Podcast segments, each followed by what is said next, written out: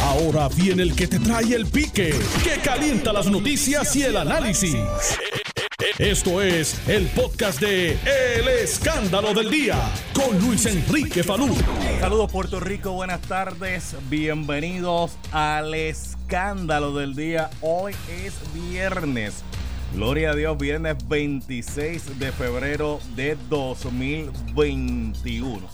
Bueno, en el día de ayer, la designada secretaria del Departamento de Educación, la profesora Elba Aponte, dio a conocer el listado de las 115 escuelas que están aptas para eh, en este mes de marzo comenzar nuevamente las clases de manera presencial. De hecho, eh, las clases van a estar pautadas para comenzar en las primeras semanas de marzo, no necesariamente el primero de marzo como tal, sino que van a estar en, la primera semana de marzo, van a estar abriendo eh, estos planteles escolares para recibir a los estudiantes de manera presencial. Vamos a hablar de eso un ratito aquí en el programa, ya mismito les estaré mencionando algunos de estos planteles.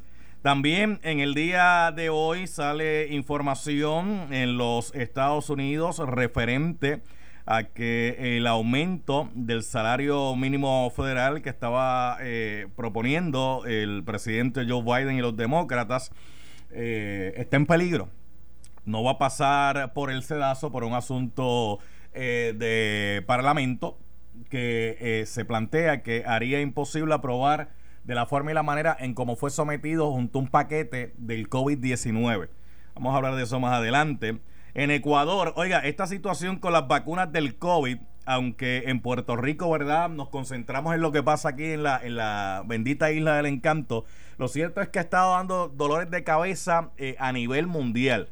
Hay lugares donde están procesando eh, a funcionarios por eh, haber brincado en los protocolos para eh, colocarse la vacuna. De hecho, hay lugares donde todavía la vacuna no ha llegado.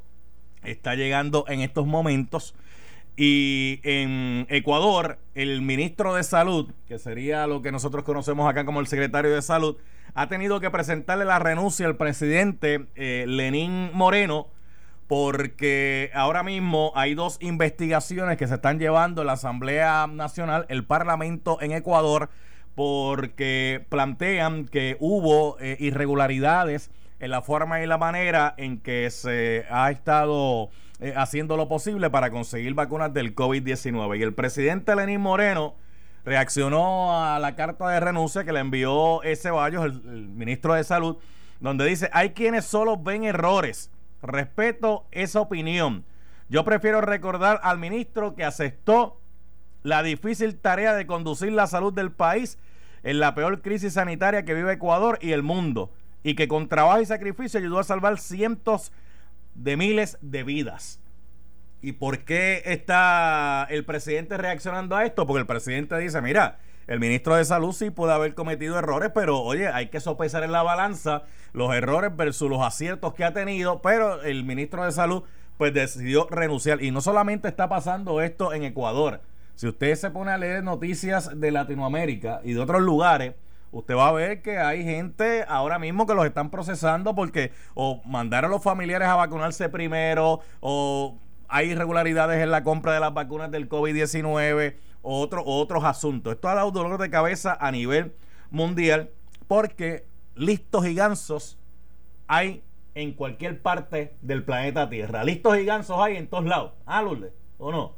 Entonces, pues hay gente que ha estado brincando los protocolos. De hecho, el presidente de Perú tuvo que negar en una entrevista que él hubiese brincado el protocolo para vacunarse el primero que la población y dijo, mire, yo tuve que esperar a que la asamblea ya legislara primero para entonces yo como presidente irme a vacunar. Y eso ha sido un escándalo también en Perú. Pero bueno, eso es lo que está pasando eh, a nivel del mundo con la vacuna del COVID-19. Pero acá en Puerto Rico, como les dije, empecé hablando del tema de las escuelas, donde ayer la profesora Elba Ponte, pues planteó cuáles son los planteles que van a estar eh, abriendo ahora en marzo para recibir nuevamente de manera presencial a los estudiantes. El representante Juan Oscar Morales está con nosotros. Representante, saludos, buenas tardes. Buenas tardes, Falú, y buenas tardes a todos los radioescuchas. Un placer estar contigo hoy viernes Hoy es viernes, gloria a Dios que es viernes. Eh, por, ahí por ahí me encontré a Luisito, a Luisito Vigoró y dije, oye Luisito, ¿cómo que el segmento que entonces un palo con, un palo con Luisito? Y dije, oye, no, no, no estaría. Oye, hablando de eso, hoy cumple, hoy cumple eh, el compadre Otilio Warrington Bizcocho. Está cumpliendo en el día de hoy, así que gordo, felicidades. Un abrazo grande. ¿Qué, me iba a decir de Luisito usted, representante Juan Oscar? Que él dice que hoy es viernes y el cuerpo lo sabe. Sí, pero lo que pasa es que el cuerpo Luisito sabe, lo sabe el viernes, el sábado, el domingo, el lunes, el martes, el miércoles, el jueves.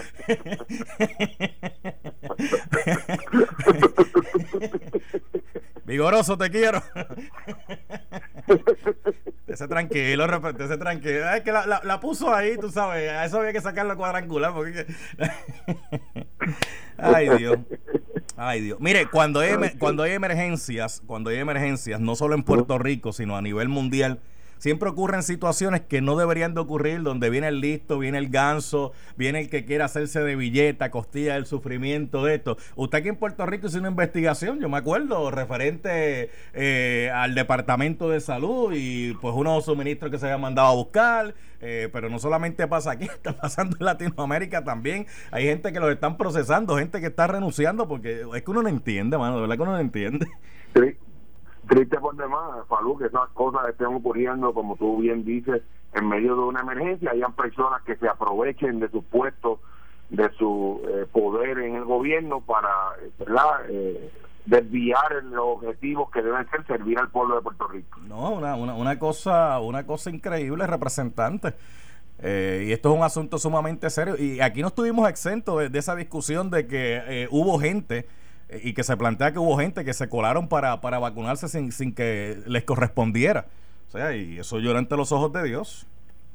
Así es, eh, cuando la prioridad en este momento debe ser personas mayores de 65 años, que estamos hablando de más de 747 mil personas que tienen más de 65 años y esa debe ser la prioridad eh, para el gobierno de Puerto Rico y para todos nosotros. Y que, y que todavía hay parte de esa población que no ha logrado vacunarse. De hecho, este fin de semana hay una, una vacunación masiva, ¿verdad? Y, de la forma y la manera que está llevando a cabo también, pues uno dice, bueno, los protocolos no los pudieron ajustar para que la gente no tuviera que estar madrugando, eh, haciendo unas filas larguísimas, este, exponiéndose eh, a, a, cualquier situación para, para vacunarlos. Sí, hay que todavía yo creo que debemos afinar el, la logística de cómo se está haciendo. Ahora mismo en el Quijote Morales eh, eh, me han enviado fotos de personas envejecientes bajo el sol haciendo una larga fila. Así que yo, yo mi llamado es, ¿verdad? Y he estado siempre dispuesto a cooperar, a mejorar el sistema y ver que cómo podemos, ¿verdad? Minimizar que estas personas tengamos que exponerlos a estas largas filas debajo de un sol candente, ¿verdad? Que puede provocar otro tipo de reacciones en, los envejecientes. Sí, sí, sí, una, una cosa, una cosa eh, que, uno, que uno ve, y de hecho han habido casos donde envejecientes pues han tenido que dar la asistencia eh, médica porque o se han desmayado, han, le ha bajado el azúcar, le ha subido la presión, este, eh, esperando en esas larguísimas filas, pero bueno. Mire, representante, ya, ya, ya van a comenzar las clases, ya está todo listo. Eh, se plantea que las escuelas van a recibir los estudiantes en la primera semana de marzo.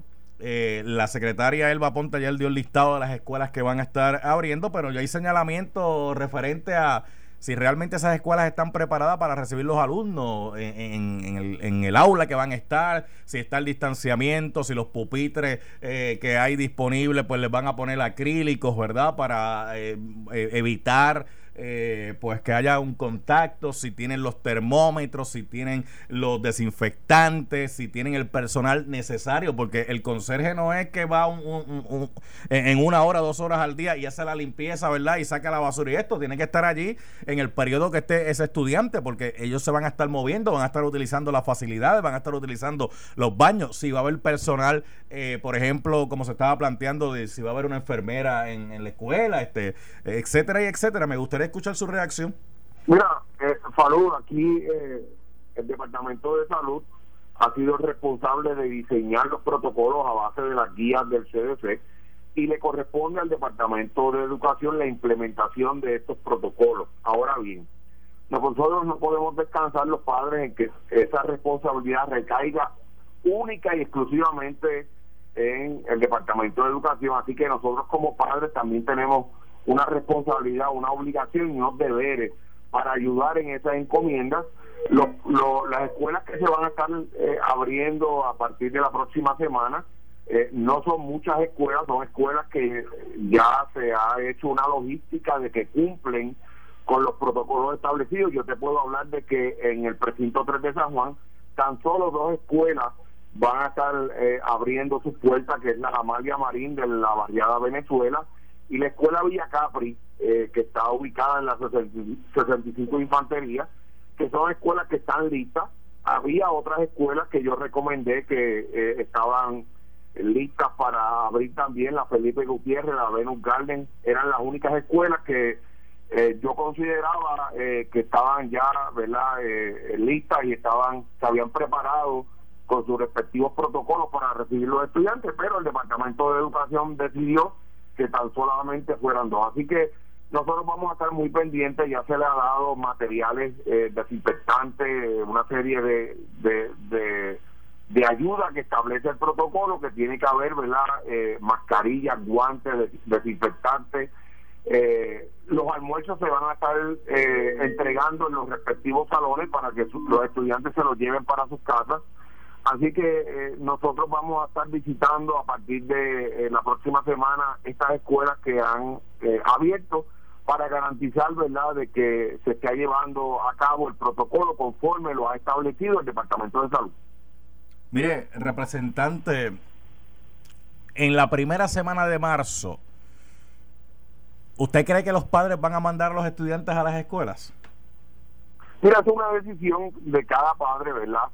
Nosotros tenemos que recordar de que eh, los estudiantes han pasado, ¿verdad? Desde los terremotos, luego la pandemia, llevan prácticamente más de un año eh, fuera de su plantel escolar eh, los expertos salud, tanto el CDC, los pediatras eh, y los expertos en salud mental, han recomendado de que se vuelva eh, a abrir las escuelas, ¿verdad?, de manera por etapas. Así lo ha establecido el Departamento de Salud, el CDC, y yo estoy seguro de que cuando usted le pregunta a los padres y a los niños, la gran mayoría de los padres y los niños quieren volver nuevamente a la normalidad. En Estados Unidos ya está prácticamente más del 90% están regresando a los planteles escolares. Eh, así que nosotros esperamos que en Puerto Rico los padres cumplan con su responsabilidad. Aquellos que no se sientan, ¿verdad? Eh, en confianza, pues tienen otras opciones para que sus niños puedan continuar la educación y, eh, de manera, ¿verdad?, virtual. Así que aquí no hay una camisa de fuerza para que los padres envíen a los niños a las escuelas esto es una primera etapa y yo estoy seguro que semana tras semana, cuando los padres vean que el sistema está funcionando, van a darle la confianza a que sus hijos eh, regresen nuevamente a las escuelas. Mire, representante, déjeme tocar otros temitas con usted rapidito antes que se retire. Y entonces, bueno, estamos todavía en la Semana de la Policía que empezó el domingo pasado y concluye este domingo.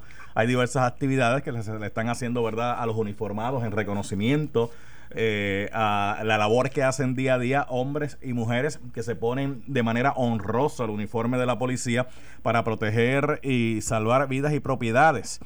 Y que a estas alturas todavía, a estas alturas todavía, no lo hemos recompensado como se merecen esos policías, ¿sabes? Y le exigimos, y le exigimos, y le exigimos, y somos bien ávidos para criticarlos a la hora de la verdad, pero para eh, apoyarlos, para que reciban lo que eh, deberían recibir por derecho, por el trabajo que hacen. Para eso somos bien suavecitos, al hablar bien bajito, que no nos escuchen. Así es. Yo creo que eh, la policía que nosotros tenemos es una policía de primera. Eh, es lamentable, salud lo que tú acabas de decir, que a veces nos prestamos para prender el celular y grabar alguna acción que esté haciendo el policía cumpliendo con sus deberes y responsabilidades pero cuando usted los ve haciendo una acción buena en las comunidades, el celular lo apagamos y no no no publicamos esas, esos actos heroicos que en ocasiones, en muchas ocasiones hacen. Yo soy de los que pienso que la policía de Puerto Rico todavía falta mucho por hacer con ellos, mejores vehículos, eh, más herramientas de trabajo, los cuarteles de la policía. Hoy mismo yo estuve con edificios públicos evaluando el cuartel de Montatillo que está en unas condiciones que no son las mejores eh, y así que eh, todavía nos falta como gobierno, nos falta mucho que, darle a la Policía de Puerto Rico. Eh, le podemos hacer los reconocimientos que queramos, pero yo creo que eso no es suficiente, ¿verdad? Todavía hay policías que yo he recibido en mi oficina que se le debe dinero de los huracanes María y, e Irma, ¿verdad? Así que la mejor manera de hacer justicia es mejorándole los salarios, pagándole las deudas que tengamos como gobierno y mejorándole las condiciones de trabajo que día a día ellos presentan y que eh, en ocasiones sacan dinero de su bolsillo para, para poder cumplir con sus responsabilidades y deberes. Ahora que usted dice eso, este, este año la semana de la policía eh, ha sido una semana dura, una semana fuerte, porque hubo la tragedia, la masacre de los tres agentes que eh, los asesinaron en el cumplimiento del deber. Tú sabes, usted sale de su casa, se pone su placa, se pone su uniforme, pero usted sale y no sabe si va a regresar.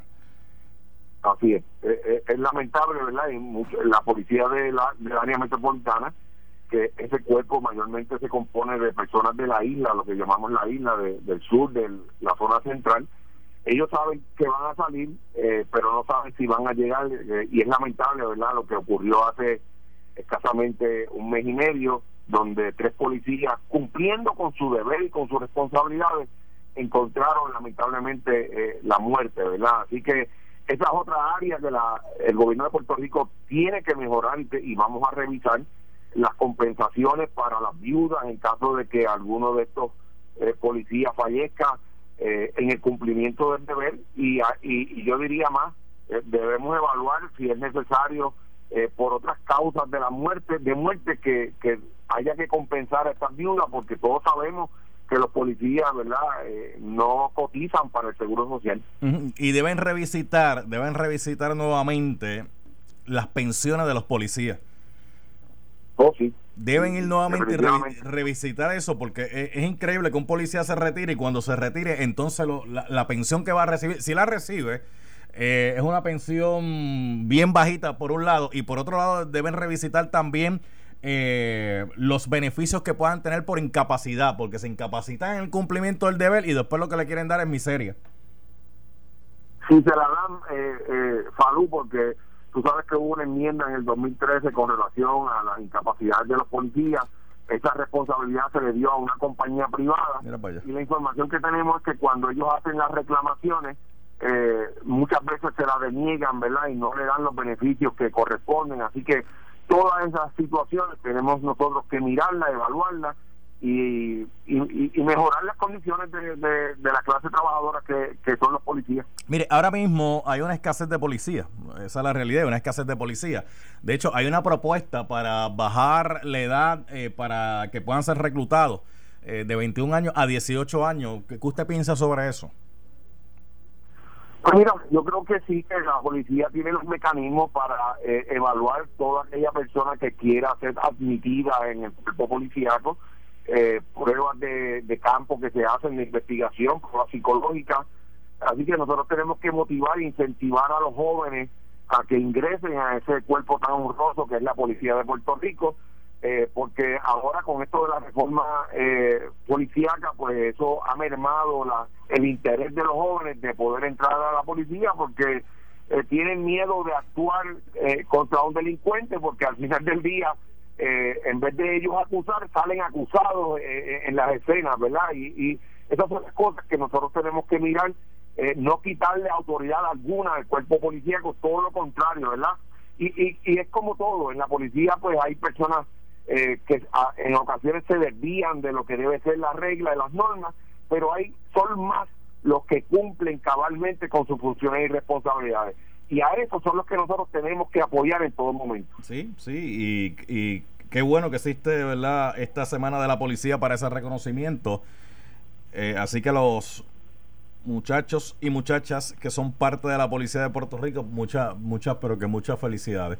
Mire, representante, para finalizar, para finalizar, este, los populares van para allá, para Washington, D.C. Eh, van en delegaciones porque dice el presidente del Senado de Puerto Rico, José Luis Dalmau, que ellos no van a permitir que esta administración anexe al pueblo de Puerto Rico a los Estados Unidos en contra de la voluntad de este pueblo. ¿En contra de qué? De la voluntad de este pueblo. Pues con mucho respeto que le tengo al presidente del Senado, no vive la realidad o se olvidó o no vivió el pasado 3 de noviembre, donde el pueblo de Puerto Rico, el mismo que eligió, lo eligió a él como senador, ese mismo pueblo, esos mismos electores, dieron un mandato a Falú contundente. ¿Está ahí? Parece que están ciegos y no quieren ver. Y el mandato que nos dio es que Puerto Rico, la mayoría de los puertorriqueños, quieren que el, el problema del estatus se resuelva y escogieron la estabilidad como el mecanismo para eso. Yo creo que es eh, una traición de ellos montarse en un avión, es un acto de hipocresía montarse en un avión e ir allá a torpedear lo que el mandato del pueblo. Ellos dicen que, lo, ellos, dicen que lo van a hacer sin gastar ni un solo centavo del dinero del pueblo, porque porque el partido Muñoz Marín dice nuestra gente no cobra por defender su ideal y eso obviamente es un pique que está tirando a los delegados que van a escoger aquí pagándole para que vayan a defender la estabilidad y la gente que tienen contratada en Washington allá pagándole 10 mil dólares mensuales. ¿Y quién va a pagar todos esos viajes y las estadías de los senadores y, de los cabilderos que ellos tienen allá? ¿Acaso lo van a hacer de gratis? Eso es un pique que está es un pique que está tirando ahí diciendo, ah, ustedes quieren coger y que seis delegados para mandarlo para allá, pagándole del bolsillo del pueblo de Puerto Rico. Del pueblo. Ese es el mandato del pueblo, distinto a ellos que no tienen mandato alguno para ir a Washington. Ellos sí que no tienen mandato alguno. Aquí la gente se expresó, el 53% de los electores que fueron a votar escogieron la estabilidad. El que diga lo contrario, el que haga alguna acción torpedeando el mandato del pueblo, yo creo que está traicionando y está haciendo un flaco servicio al pueblo de Puerto Rico.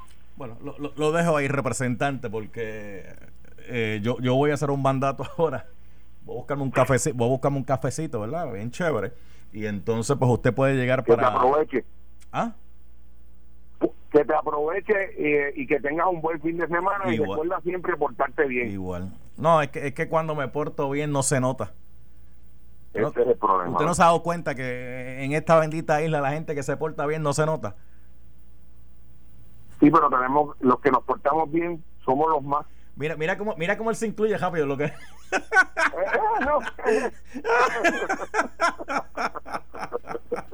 Mire, representante Juan Oscar Morales, gracias, gracias, cuídese. igual, igual, igual, ya lo vamos más adelante. Mire, voy a la pausa, regreso en breve. Seguimos hablando de las escuelas, ya mismito, y vengo ya mismito también eh, con el aspecto que discutimos en el día de ayer sobre, oye, esto del COVID-19, esto de no regresar a la escuela esto de que hay mucha gente sola, la depresión aquí está bien, bien fuerte y, en el día de ayer hubo seis suicidios, tú sabes. Eh, y tenemos que prestarle atención a eso. Regresamos en breve. Estás escuchando el podcast de Noti1. El escándalo del día con Luis Enrique Falú. Mira, Michael, este es el número. Mira a ver si la conseguimos. Y mientras, usted me va a llamar por el 787 758-7230, 787-758-7230, 787-758-7230 es el número telefónico para que usted pueda participar hoy viernes aquí en el escándalo del día. Y ya mismito estaré dialogando con la doctora Liz Millán referente a el nuevo inicio de clases de manera presencial. Mira, me está preguntando la gente por aquí. Voy a leer un poquito la, lista de las escuelas. Estoy aquí tratando de abrir el documento para compartirlo con ustedes. Esto puede cambiar, ¿sabe? Esto puede cambiar. Este, este, es el listado que hay oficial para estas escuelas, pero esto podría cambiar por un detalle o por otro detalle eh, que pueda ocurrir en el transcurso, ¿verdad? De, del proceso. Así que usted tiene que estar bien pendiente. Mire, aquí tengo las escuelas. Por ejemplo, de hecho, el, documento cambió porque ahora en San Juan hay dos escuelas y inicialmente se mencionaban cuatro, eh, pero ahora mismo lo que hay son dos escuelas y son las siguientes. Bueno, vamos a leerlo así como abrió. Vamos a leerlo así como abrió para tenerlo más. Mira, por ejemplo, En Arecibo, la doctor Cayetano Colitoste. Eh, la segunda unidad, Manuel Ruiz Gandía. María Cadilla de Martínez. La RAL eh, W. Emerson, eso es en Camuy. La Pedro Amador es en Camuy. La eh, Amalia López de Ávila es en Camuy. La Fernando Suria Chávez es en Barceloneta. La Inverri en Barceloneta también. Juanita Ramírez González, eso es en Florida. Eh, Antonio Vélez Alvarado, Manatí. La Elemental Urbana, Vega Alta. La Rafael Hernández, Vega Alta. Y la Coto Anexo, eh, Arecibo también. En Bayamón, la Bernardo Heike, eso es en Bayamón. Eh, doctor José Dávila, en Bayamón también. Lenés Mendoza de Muñoz Marín, Bayamón, Juan Ramón Jiménez en Bayamón y Ludovico Costoso en Bayamón. En Corozal, la Fidel López Colón y la Genaro Bow. Eso es en Corozal. Ya, mi, ya mismito le sigo dando otra. Bueno, pues déjame terminar con Corozal. Corozal, nueva superior con departamento vocacional. Eso es en Corozal también. Ya mismito le doy otros nombres de otras escuelas. Ya está la doctora Liz Millán en línea telefónica. Eh, consejera profesional, doctora Liz Millán. Saludos, buenas tardes. ¿Cómo está usted? Hola, buenas tardes, salud. Un saludo a toda la gente que siempre está en sintonía y conectada a tu programa. Gracias por estar con nosotros. Doctora Liz Millán, eh, ¿por qué es importante de que los niños eh, vuelvan nuevamente a tener eh, clases de manera presencial? eh, cómo esto les ayuda a ellos en el sentido, ¿verdad?, de, ese intercambio, de esa interacción social que deben tener pues con los compañeritos, con los maestros y con otro personal. Sí, recordemos que la escuela pues no solamente provee educación, la escuela también provee recursos sociales de esa integración, que es uno de los aspectos más importantes dentro del desarrollo sobre todo salud cuando son preadolescentes, desde los 10 hasta los 12 años, y sobre todo los adolescentes que están desde los 13 hasta los 17 años. Ya se conoce que si la parte de la integración social es un preadolescente y ese adolescente no lo desarrolla, va a tener un más adelante en, en la vida adulta. De hecho, ya han salido algunas estadísticas de cómo en este año niños y adolescentes han estado deprimidos por causa de que no han podido satisfacer esas necesidades que tienen en cuanto a la social. Yo te lo puedo decir de primera mano de los pacientes que estoy atendiendo en mi oficina de hijos y sobre todo con adolescentes, lo difícil que a ellos se les ha hecho el manejo de la desánimo, frustración con la vida, eh, no dan de levantarse por la mañana de la cama, hasta han presentado alteración en, en los patrones alimentarios, muestra mucha irritabilidad, mucho coraje, porque los adolescentes y los adolescentes la depresión se refleja mucho eh, con irritabilidad, contrario a los adultos que, que se manifiesta más con sentimientos de tristeza y de nostalgia en el caso de los preadolescentes y los adolescentes, es que esos aspectos de, de rebeldía aumentan. Y aunque a veces los papás y los cuidadores eh, no se han podido percatar, lo que está ocurriendo es que están deprimidos. Y ha sido por este ajuste Falú tan difícil y complejo para ellos. Aquí hay un elemento no solamente para los niños, también para esos padres que posiblemente ahora están haciendo una tarea que regularmente eh, no la hacían. O sea, tienen que saber de la tecnología, tienen que estar con el niño al lado del niño mientras están recibiendo las clases. Posiblemente los padres van a tener que explicarle a los niños cosas que los niños no entiendan y, no necesariamente significa que el papá posiblemente también lo entienda. O sea, este, hay, hay niños que eh, a veces tienen mayor conocimiento en cosas académicas que el propio padre. Sí, no, para los adultos ha sido un ajuste bien fuerte. Recordemos que en todo cambio hay crisis. Hay crisis cuando no, nos vamos a cosas nuevas, cosas desconocidas que implican incertidumbre. Eso siempre, siempre, siempre va las crisis.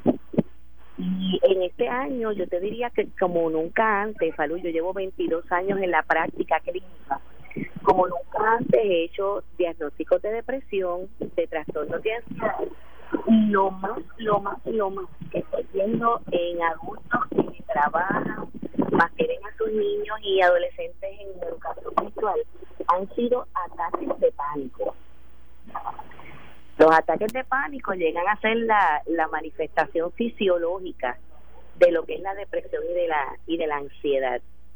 Esta multiplicidad de roles y el tenerse que adaptarse a algo nuevo ha hecho que la gente empiece a presentar dolores de cabeza, problemas gastrointestinales, hasta la sensación falú, que les está dando un infarto. Y no es nada biológico, no es ninguna condición física lo que les está provocando eso, sino que es por el nivel de ansiedad en el que se encuentran. Por el nivel de ansiedad que se encuentran. Y, aquí hay dos niveles de ansiedad que podríamos eh, identificar. Está el que se el que se siente ansioso porque de alguna forma o alguna manera se está nuevamente tratando de llegar a una normalidad y entonces le preocupa que como hay más gente en la calle, pues pues puedan haber más contagios y entonces de alguna forma o alguna manera pues llegar hasta él. Y está la ansiedad del otro que plantea, mira, yo no puedo seguir en este encierro porque la realidad es que sí, yo estoy en este encierro, he tratado de hacer todo lo posible a vida y por haber, ¿verdad? De mantener la, las prevenciones, pues la mascarilla, eh, lavándome las manos, la distancia física, pero necesito también un respiro. Sí, eh, te puedo decir que nuestra experiencia interviniendo con familias, notamos que las personas están más ansiosas por el ajuste que han tenido que hacer en, en las casas y que ven como un alivio, verdaderamente como un alivio y como algo saludable para el bienestar de la familia, el que los niños y los adolescentes regresen a la escuela. Y, tú lo escuchas, ¿verdad? Diciendo cosas como, mira, si van conmigo a las tiendas, se montan conmigo en el carro para ir a la farmacia, están con nosotros en la iglesia y han estado expuestos, pues creemos que con todas las precauciones confiamos en que en la escuela y en el colegio van a poder estar bien. Claro, claro, porque eh, el, el, va, a estar, va a depender del control que se tenga en los espacios donde se esté. Sí, tiene que ver con el control y la, y la responsabilidad que a nivel personal, a nivel individual, cada uno de nosotros eh, hagamos. Pero vemos a mamás, a papás y a cuidadores en esa, en esa disposición de tomar las precauciones para que los niños y los adolescentes eh, sí puedan regresar a la escuela. Doctora Liz Millán, usted, usted entiende, ¿verdad? Le, pregunto eh, su opinión profesional de, de que sí debemos ya eh, comenzar este que los niños regresen regresen a la escuela? Sí, Falú, todavía no hemos visto la implicación que esto ha tenido. Esto es algo que, que paulatinamente vamos a ver el efecto que esto ha tenido en los casos de maltrato a menores, en todas las manifestaciones del maltrato, lo que es el abuso psicológico, el abuso físico, el abuso sexual es bien alto en Puerto Rico, Falú, y esos niños están en las casas con sus perpetradores sexuales. De hecho, yo creo que nos tenemos que preparar, eh, tanto los profesionales de la conducta humana como las personas que están en el escenario escolar, para poder manejar eh, cuando los niños hablen de, de todas estas cosas. Y Falú, para muchos niños, triste y lamentablemente, la escuela es ese único lugar donde reciben amor, donde reciben aprobación, para muchos niños y adolescentes la escuela es ese único lugar donde reciben validación, porque en la casa no tienen eso. Así que en mi opinión, esto, eso, esto debe eh, realizarse en un ajuste con carácter de urgencia. Mire, doctora Liz Millán, eh, quiero, quiero aprovechar que la tengo en la línea telefónica eh, sobre otro temita que posiblemente esté relacionado, pero en Puerto Rico, lamentablemente, ayer pues estuvo la noticia, ¿verdad?, de pues, la muerte de, de Fran Suárez, eh, según las autoridades, eh, un suicidio, pero ocurrieron otros en la isla también, y es que hay mucha depresión eh, hay mucha gente que está en, depresión, gente que lo sabe y gente que no lo sabe necesariamente. Y me gustaría que usted, si, si pudiera este enviar un mensaje sobre este particular, porque es sumamente importante en este tiempo que estamos viviendo. Mucha gente de mayor edad sola, muchas personas, ¿verdad?, eh, que se han aislado, personas que han perdido posiblemente el trabajo, posiblemente han perdido eh, la casa, etcétera, etcétera, etcétera. Sí, más del 80% de las personas que tienen pensamientos y planificación suicida y hasta lógicamente es porque están deprimidos. Eso es una, una realidad científica. Lo primero que ocurre en la persona es que viene un pensamiento de desesperanza.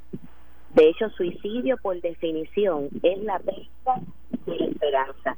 Pero queremos reforzar a, a tu linda audiencia que si hay alguien que ha tenido este pensamiento y cree que ya no vale la pena vivir, que se siente dentro de un túnel donde no puede ver la salida, que se siente dentro de un laberinto donde siente que no hay ninguna puerta de liberación. Decimos en este momento, hay esperanza para ti.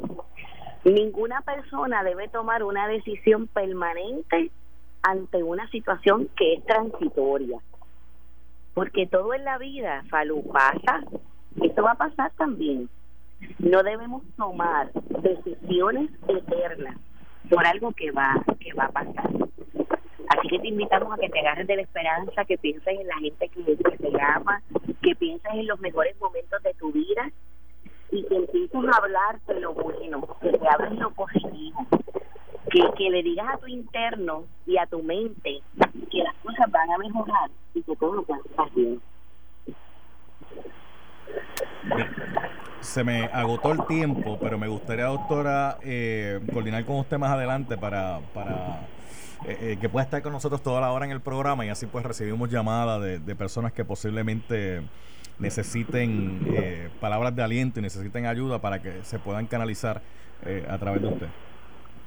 Claro que sí, Falu. Cuando hemos tenido esas experiencias allá en el programa ha sido muy lindo y estamos siempre para servir. Gracias, gracias a la doctora Liz Millán por haber estado un ratito con nosotros acá en el programa Consejera Profesional. Mira, Michael, eh, ya los muchachos están listos, ¿verdad? Eh, ya, bueno, ya Eddie López ya está listo, ya José Capó, licenciado, ya está listo, este Felinan están listos para ante la justicia. Así que usted no se lo puede perder por aquí por el 630 de Noti1. Buen fin de semana. Eh, esto fue el podcast de Noti 1630. El escándalo del día con Luis Enrique Falú. Dale play a tu podcast favorito a través de Apple Podcasts, Spotify, Google Podcasts, Stitcher y notiuno.com.